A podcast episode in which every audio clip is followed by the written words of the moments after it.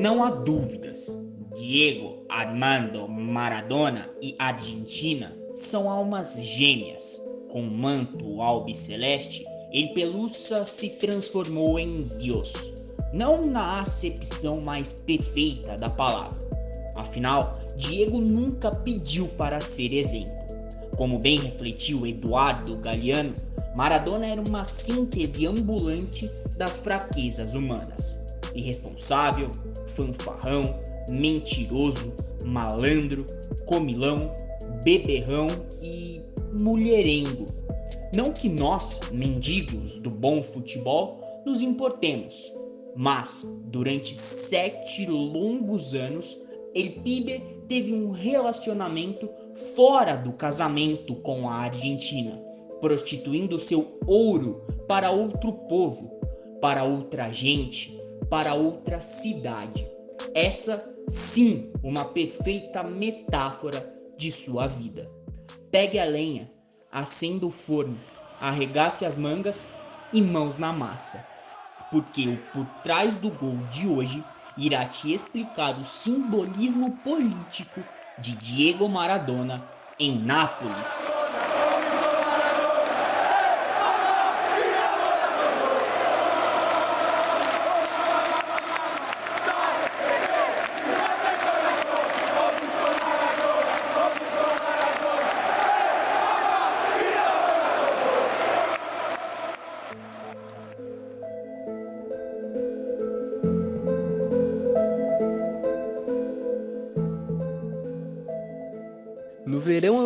De 1984, um único objetivo movia a Società Sportiva Calcio Napoli: realizar uma campanha sem mais sustos no campeonato italiano, passando com isso uma borracha na temporada anterior, quando o time brigou contra o rebaixamento até a última rodada almejar as primeiras posições da tabela, como havia sido na temporada de 81 e 82, quando os napolitanos terminaram o campeonato em quarto lugar, garantindo assim a vaga para a Copa da UEFA, era algo tão, mas tão distante quanto o melhor jogador do planeta ir desfilar suas diabruras à beira do Vesúvio.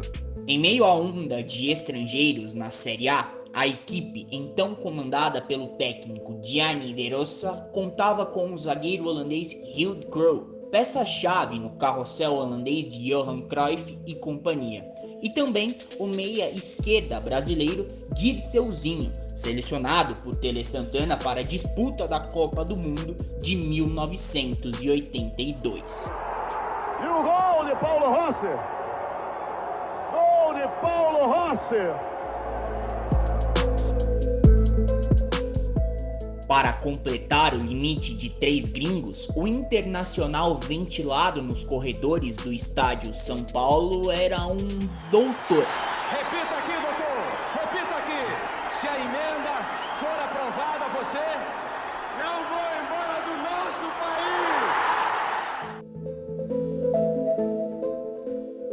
Quis o destino que Sócrates deixasse o Brasil, mas não para jogar no sul e sim no norte da Itália, em Florença, para defender as cores da Fiorentina.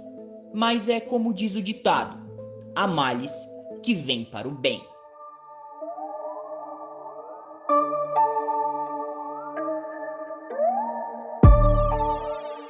No final de maio, um burburinho começou a circular pelas ruas de Nápoles. Diego Armando Maradona estava a caminho. Na Catalunha, desde 82, Maradona vivia um eterno inferno astral. No Barcelona, foram lesões, punições por brigas e até um quadro de hepatite que impediram o jovem, contratado com status de Messias, de entrar em campo.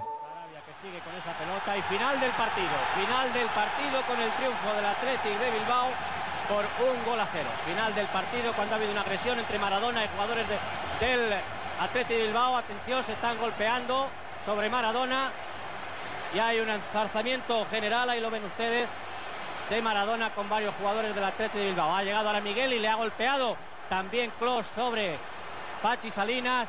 Y atención, porque, señores, ha terminado esto entre reparto de golpes de los jugadores. Qué final, señores.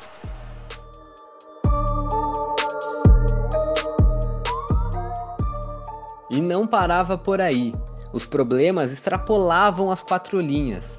El Pelusa teve seríssimas dificuldades em se adaptar na Espanha, onde, aos 22 anos, teve seu primeiro contato com a cocaína. Avevo 24 anni. 24 anni. Quando, quando, quando ho preso la prima volta, la prima volta, Era in Argentina o era in Italia? no, in Barcellona, A Barcellona. a Barcellona, Ho capito. a Barcellona. È stato l'errore più grande che ho fatto nella mia O cenário estava desenhado. Maradona queria porque queria deixar o Barcelona. E o hype do futebol mundial girava em torno do cálcio. Era como unir o útil ao agradável. A partir de então, estava aberta a temporada de barrigadas.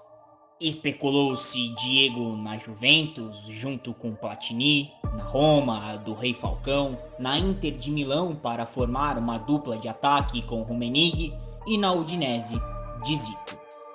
Todos deram com a língua nos dentes, porque de fato aquele rumor napolitano era verídico. O craque argentino podia sim desembarcar em Nápoles a qualquer momento.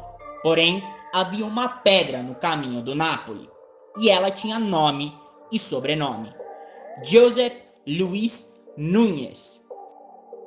Por duas vezes, o então presidente do Barcelona brecou as negociações com os italianos, que, frente ao jogo duro do Cartola Culé, vasculharam intensamente o mercado em busca de possíveis alternativas à camisa 10 Blaugrana. É quando passam a pipocar nomes, como o do meio atacante inglês, Glenn Hoddle, do Tottenham, Oh, a Huddle. e do atacante mexicano, Hugo Sánchez, do Atlético de Madrid. Hugo Sánchez, chute Hugo Sánchez y gol. Gol de Hugo Sánchez. Ha marcado Hugo Sánchez. Não era segredo para ninguém que Diego não gozava de muito prestígio com Nunes, que no bom e velho boleirês queria ver Maradona sangrar. Por isso, o mandatário levou em banho-maria as conversas enquanto conseguiu. Para se ter uma ideia, Josep não somente ameaçou multá-lo, como também negociá-lo em retaliação à forçação de barra que Diego e seu staff estavam fazendo para irem à Itália.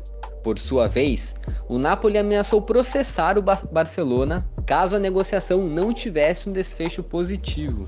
Menos de 24 horas antes do fechamento da janela de transferências para estrangeiros, os catalães declararam publicamente que Maradona não estava à venda.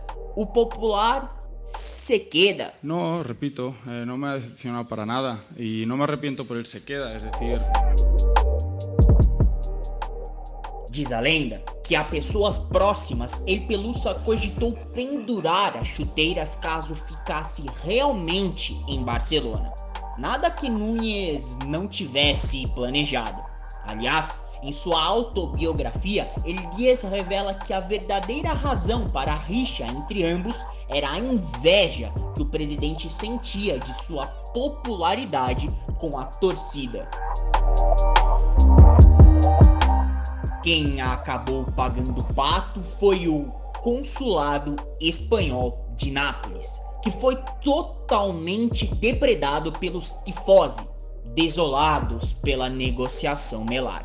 Mas, em 30 de junho, ¡Minha Nossa Senhora! O impossível aconteceu, meu Deus do céu! Todas as preces a Sandianaro, enfim, tinham sido atendidas.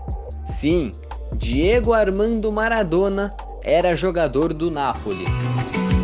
Si yo fuera Maradona, viviría como él. Si yo fuera Maradona, frente a cualquier portería. Como em um piscar de olhos, a Diego Mania explodiu. O frisson foi tamanho que, nas duas semanas que antecederam a contratação, 120 crianças nasceram em Nápoles com o nome de Diego Maradona. As edições da Gazeta dello Sport vendiam como água e os produtos ligados ao mais novo napolitano não ficavam atrás.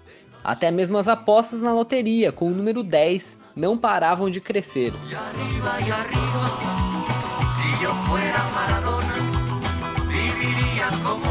Somente nas cinco primeiras horas, a Diego Mania trouxe ao Napoli mais de 40 mil novos sócios.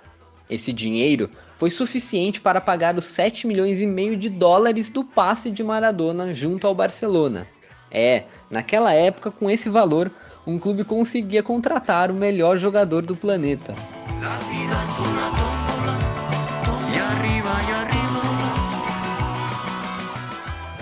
Aliás, desembolsar 13 bilhões de liras beirava a insanidade para uma considerável parcela da sociedade de Nápoles, e havia motivos para isso.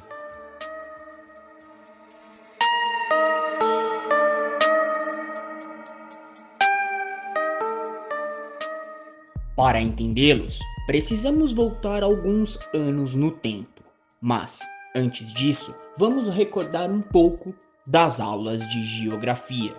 O território italiano está situado de cabo a rabo sobre inúmeras placas tectônicas, sendo, portanto, bastante suscetível a terremotos. Em 23 de novembro de 1980, um tremor sacudiu o sul da Itália, devastando a região de Nápoles, vitimando mais de 3 mil pessoas e deixando outras 20 mil gravemente feridas. Sim, quatro anos depois, os efeitos do desastre ainda eram sentidos pelos napolitanos. E para falar a verdade, até hoje são. Sabem por quê? Por conta da corrupção. Grande parte dos políticos encarregados de arquitetar o processo de recuperação da região desviaram grandes quantias de dinheiro para os seus bolsos e para as empreiteiras, que por sua vez estavam a serviço da Camorra, a máfia napolitana. Mas essa, essa não era a exceção, e sim a regra. De acordo com a historiadora italiana Emanuela Guidoboni, abre aspas, a reconstrução das regiões atingidas por terremotos sempre foi problemática na história da Itália. Os períodos longos de reconstrução estão, em sua maioria, ligados a práticas obscuras. Fecha aspas. E por que são terones? diria um italiano do norte. Terone é um termo preconceituoso dito pelos nortistas aos sulistas, que, traduzindo para o português, quer dizer ignorante e outras coisas mais baixas. Fato é que, para uma parcela significativa dos recatados italianos do norte, os italianos do sul, sobretudo os pé-rapados de Nápoles, constituem uma sub-raça enxergada como a escória da Itália. Aqueles que preferem beber vinho e comer pizza a trabalhar e levar a nação para frente. Aqueles que estão envolvidos dos pés à cabeça com a máfia. Aqueles que sequer são capazes de falar direito. E, como o futebol não é uma ilha isolada na sociedade, esse preconceito também está presente nas arquibancadas.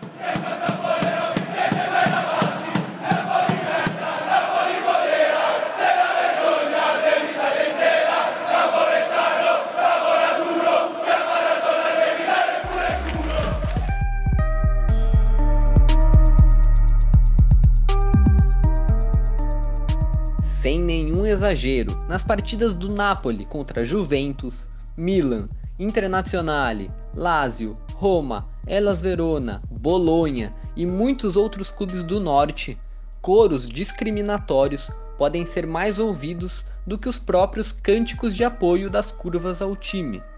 O mais popular deles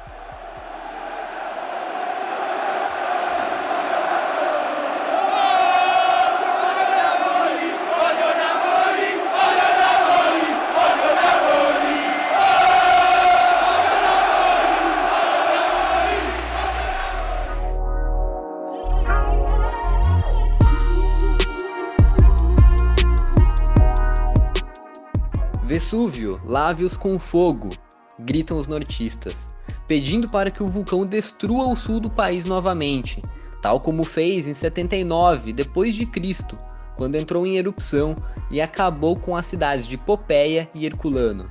Pela somatória desses fatores, Diego Armando Maradona ter escolhido defender o Napoli foi, é e sempre será considerado uma das vitórias mais marcantes de Nápoles contra o Norte.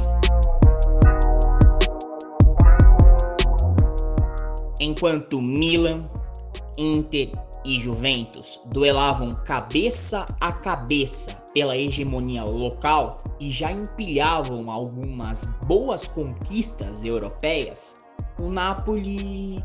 Bem, o Napoli não passava de uma equipe popular no sul, inexpressiva no cenário futebolístico italiano.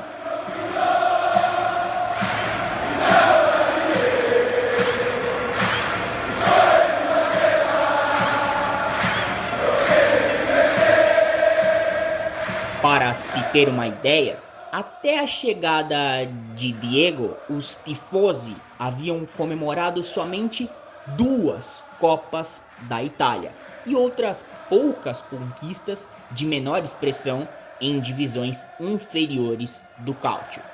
Mas o futebol é feito de ciclos, não é mesmo? E o do Napoli estava prestes a começar.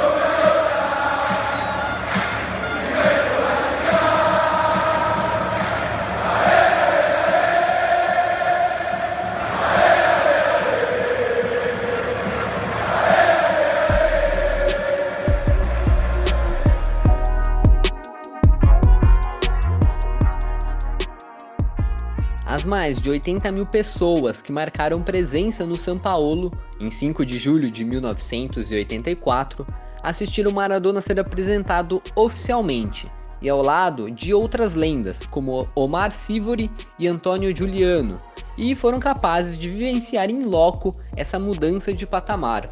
A ovação a Diego significava muito mais do que a empolgação de recepcionar o mais novo rei de Nápoles. E era também uma mensagem.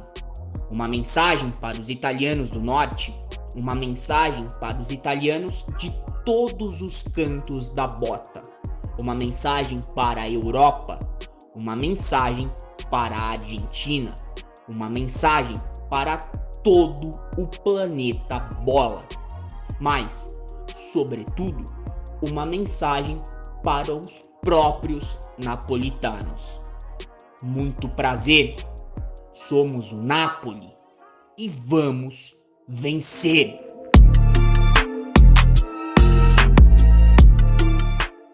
E assim foi. Sob o comando de Maradona, o Napoli conquistou seus dois únicos escudetos. La prima sensazione del Napoli campione d'Italia. Per la prima volta in 61 anni il Napoli è campione d'Italia. Uma Copa da Itália, uma Supercopa da Itália e a Copa da UEFA, único título europeu do clube. Il Napoli conquista la Coppa UEFA, scrive il suo nome. E existia palco melhor para renascer do que a Itália. Foi na terra de Leonardo da Vinci, Michelangelo, Rafael e muitos outros gênios da arte que Diego renasceu.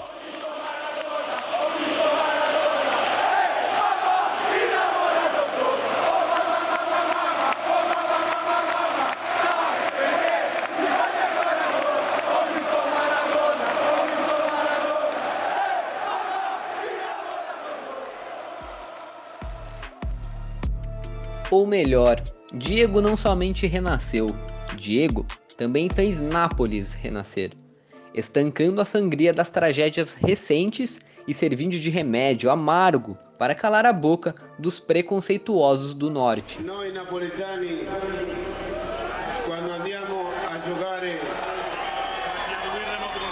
quando andiamo a giocare dappertutti soffriamo il razzismo.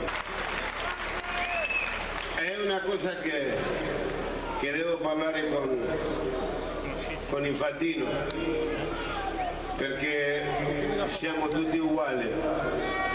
Però qui, qui io l'ho vissuto in carne e ossa. Come, come il napolitano è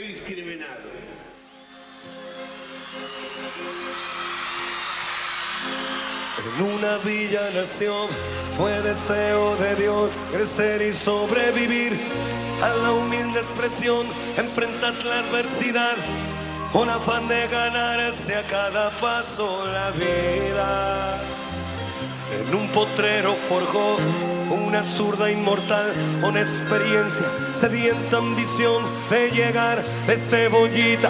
Soñaba jugar un mundial y consagrarse en primera. Tal vez jugando pudiera a su familia ayudar. ¡Grande Diego! Na Argentina, foi criada uma alegoria segundo a qual os pibes têm os primeiros contatos com a bola nos potreiros das cidades. Nesses terrenos baldios, os garotos brincam com a pelota de forma lúdica, espontânea e livre. Com o passar dos anos, o expresso da viagem do prazer ao dever, como definiu Galiano, para na porta de suas casas. Em 99,9% dos casos, os pibes embarcam, justamente porque a casa onde moravam não era o local mais adequado para se chamar de lar doce lar. Se é que você nos entende.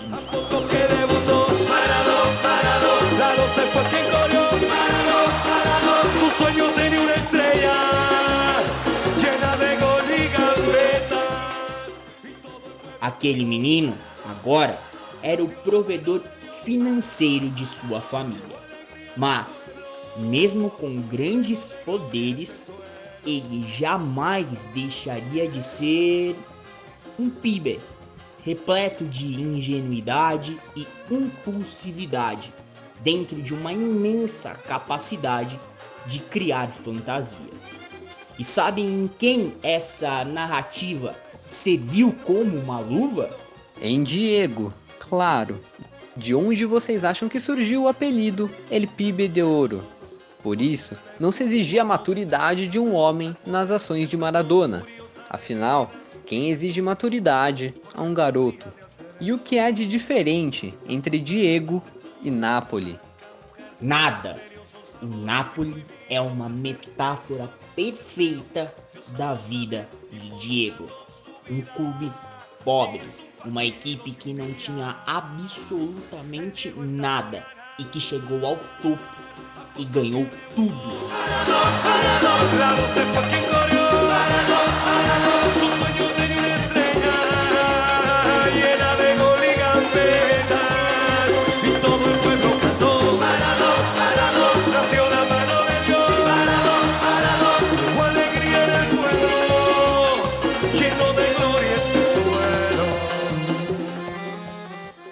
Fato que em Nápoles, Deus também foi humano e seu pecado atendia pelo nome de cocaína. ¿Sabes qué jugador hubiese sido yo si no hubiese tomado cocaína?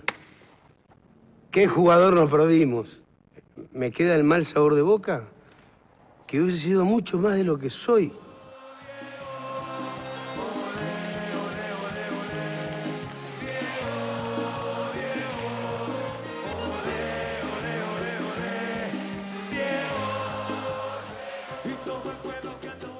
Nas palavras do escritor e antropólogo napolitano Mariano Niola, abre aspas. Ambos, Diego e Nápoles, evidenciaram os vícios e o lado obscuro de cada um deles. A cidade o corrompeu e fez emergir dois Maradonas: o tentador e o tentado, o anjo e o demônio. Porém, Maradona recompensou a cidade-mãe com anos de felicidade. Fecha aspas.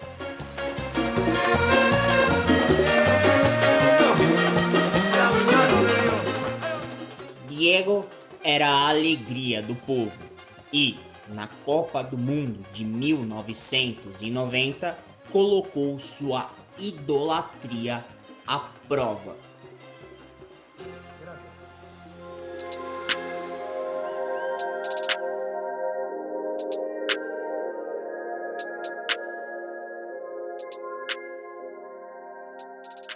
Pelo que vinha fazendo no Napoli e pelo que havia feito quatro anos antes,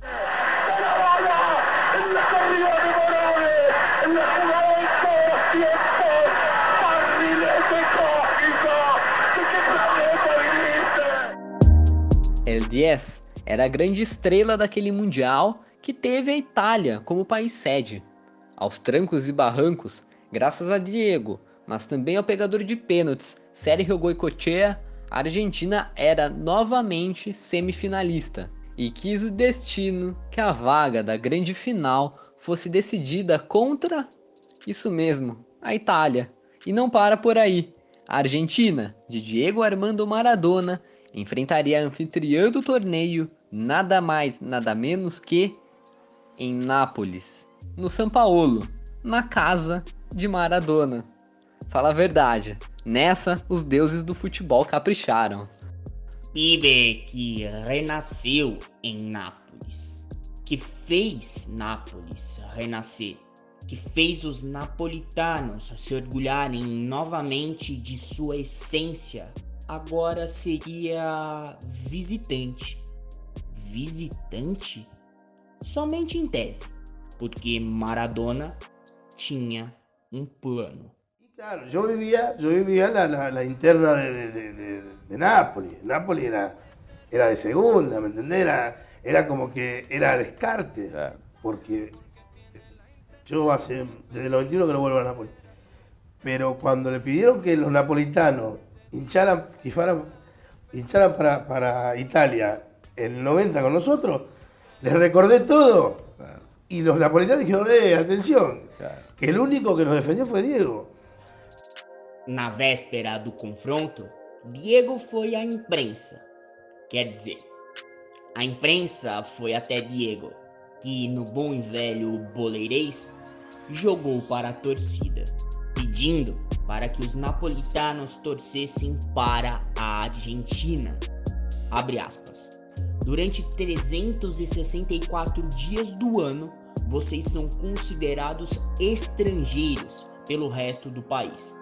E hoje têm de fazer o que eles querem: torcer pela seleção italiana. Eu, por outro lado, sou napolitano os 365 dias do ano. Fecha aspas. O ditado popular diz que a voz do povo é a voz de Deus. Nesse caso, a voz de Deus tinha gigantescas chances de se tornar a voz do povo. As autoridades de futebol local sabiam disso e não quiseram pagar para ver. No dia seguinte, o presidente da Federação Italiana foi a público suplicar, quase que de joelhos, que os tifosi de Nápoles apoiassem a Azzurra e não a de Diego. Los napolitanos saben bien que el que le hizo el equipo al Napoli para ganar todo fui yo. Cuando Ferlaino me daba el dinero, ¿no? Entonces, eh, pero había la sensación, estaba la sensación de que el sur no le podía ganar al norte. No le podía ganar al norte. Nosotros fuimos a jugar contra, el, contra la Juve a Torino y le metimos seis. ¿Sabe lo que es que un equipo del sur le meta seis al abogado Agnelli? El tema es cuando lo sacamos del Mundial. Ahí se comieron la gallina más grande de la historia.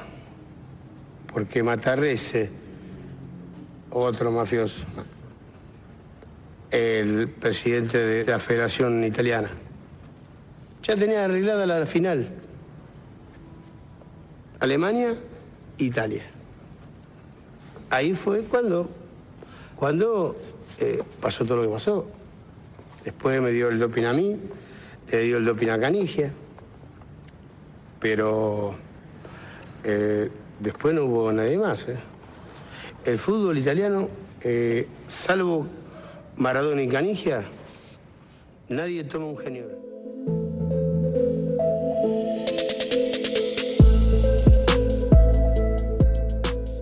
Em 3 de julho de 1990, o que se viu foi um Sampaolo meio a meio. Afinal, o primeiro mandamento dos napolitanos é autoexplicativo: amar e adorar Diego acima de todas as coisas. Mas haviam aqueles que durante 90 minutos conseguiam enxergar Maradona como adversário. Para pagar a penitência no lugar do pecado, esses torcedores levaram faixas com frases como: Diego, Nápoles te ama, mas a Itália é a nossa pátria. A Azzurra era a franca favorita. O selecionado tricampeão do mundo chegou até a semifinal invicto e, pasmem, sem que o histórico goleiro Walter Zenga fosse buscar a bola nas redes uma vez sequer. Até que. Maradona. Aquí está el Vasco. Lo tocaron a Basualdo. Sigue Cani.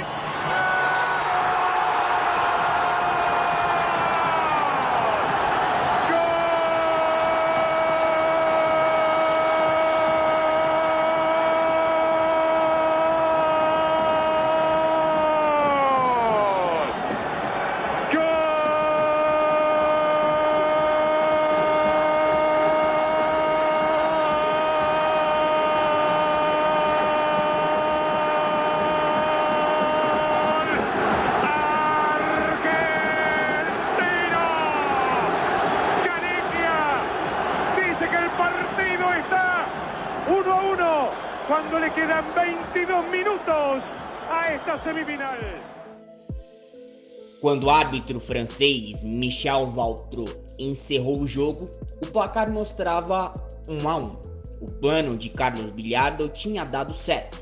A vaga na final seria decidida na marca do pênalti. E a Argentina.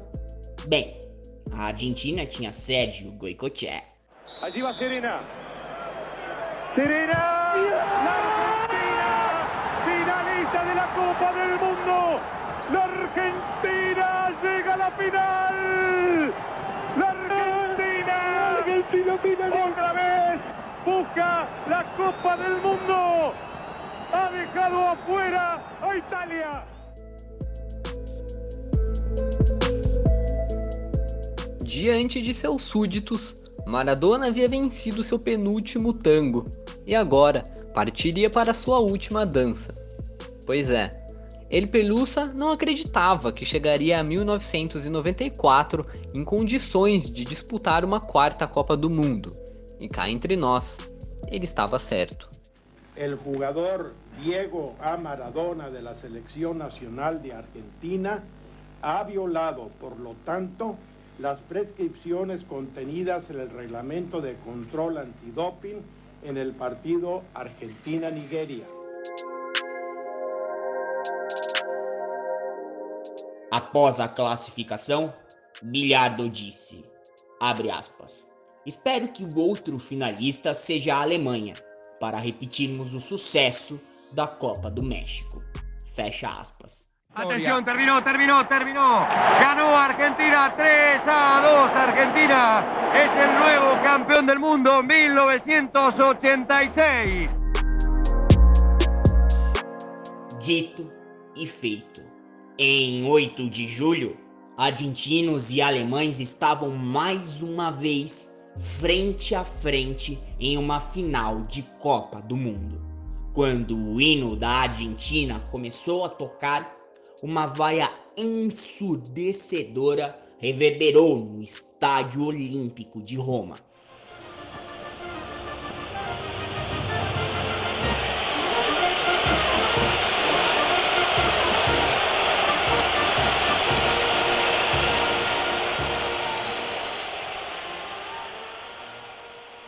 Mas não saiu barato. Afinal, Diego não levava desaforos para casa. Então, para surpresa de zero pessoas, Elias foi genial. Maradona esperou que a câmera que filmava os jogadores perfilados captasse o seu rosto e respondeu às vaias gritando: Hijos de puta! Um xingamento repleto de significados. Filhos da puta por vaiarem o hino argentino. Filhos da puta porque vaiar o hino argentino significava vaiar Diego. Filhos da puta preconceituosos. Chupem, filhos da puta. Eu estou aqui. Vocês não, seus filhos da puta.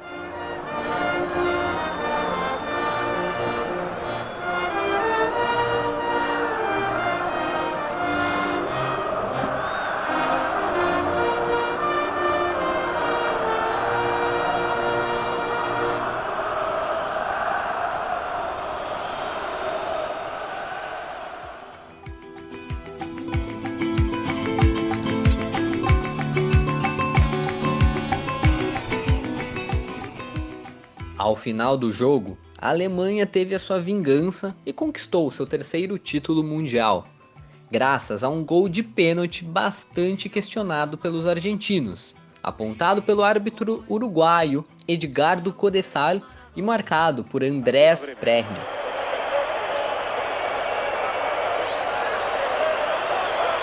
Breme, gol. Gol de Alemania. Andreas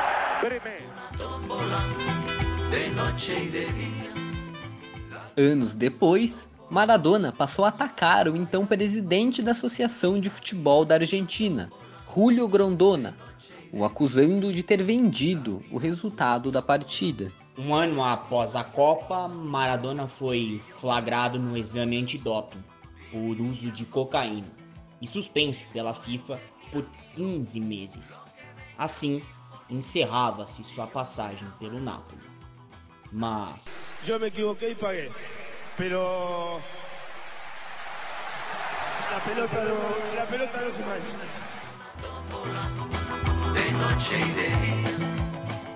Diego jamais deixou Nápoles. A crença em Deus segue viva, intacta dentro de cada napolitano. E como retribuição, o palco onde milagres aconteciam agora leva o seu nome: Diego Armando Maradona. Sigam o por trás do gol nas redes sociais. Os nossos arrobas estarão na descrição do episódio. Até a próxima e valeu!